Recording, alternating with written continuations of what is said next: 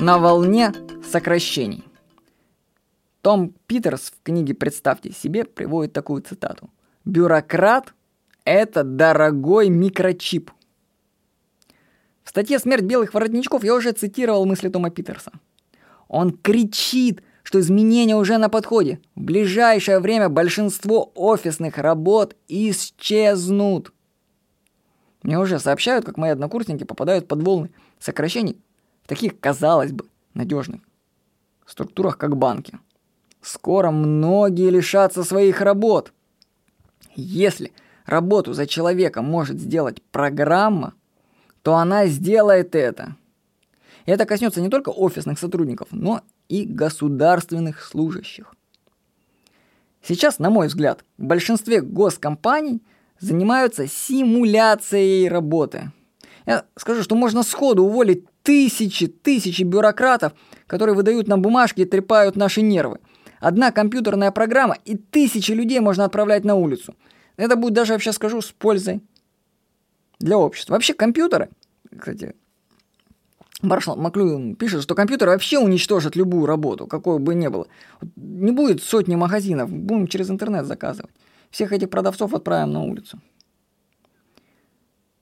Вот. Скоро ждет нас огромные волны сокращений, безработицы, наверное, просто людям будут пособия платить по, по безработице, чтобы они ничего плохого, главное, не делали.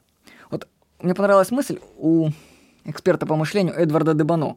Он предлагал идею, что нужно платить сотруднику пожизненно зарплату, просто так, если он найдет способ, как устранить его работу. Да, представьте, как бы, да? А на самом деле это выгодно. Выгода для компании государства заключается в сокращении накладных расходов на содержание человека в здании, например. То есть не нужно платить за свет, за освещение. А работа-то его все равно выполняется, он же нашел, как ее сократить. То есть, кстати, очень хорошая идея. Люди, которые найдут, как ликвидировать свою работу, платить им пособие. Очень выгодная штука.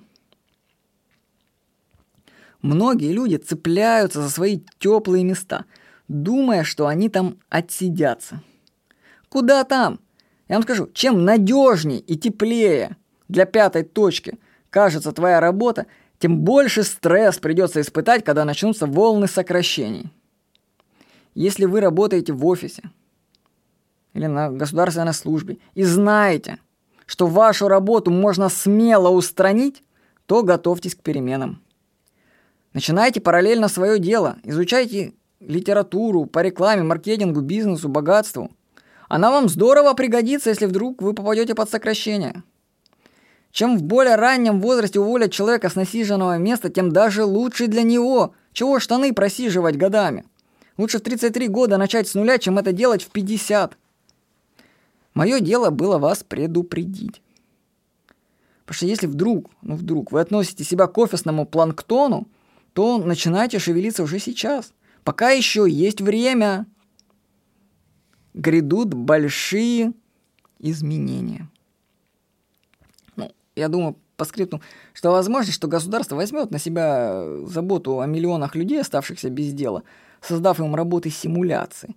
Собственно, и сейчас большинство работ это симуляция, чтобы просто занимать людей на их рабочих местах, чтобы они просто не шаблались по городу, а просто все перекладывали бумажки с одного места на другое, просто нагружая друг друга бессмысленной работой.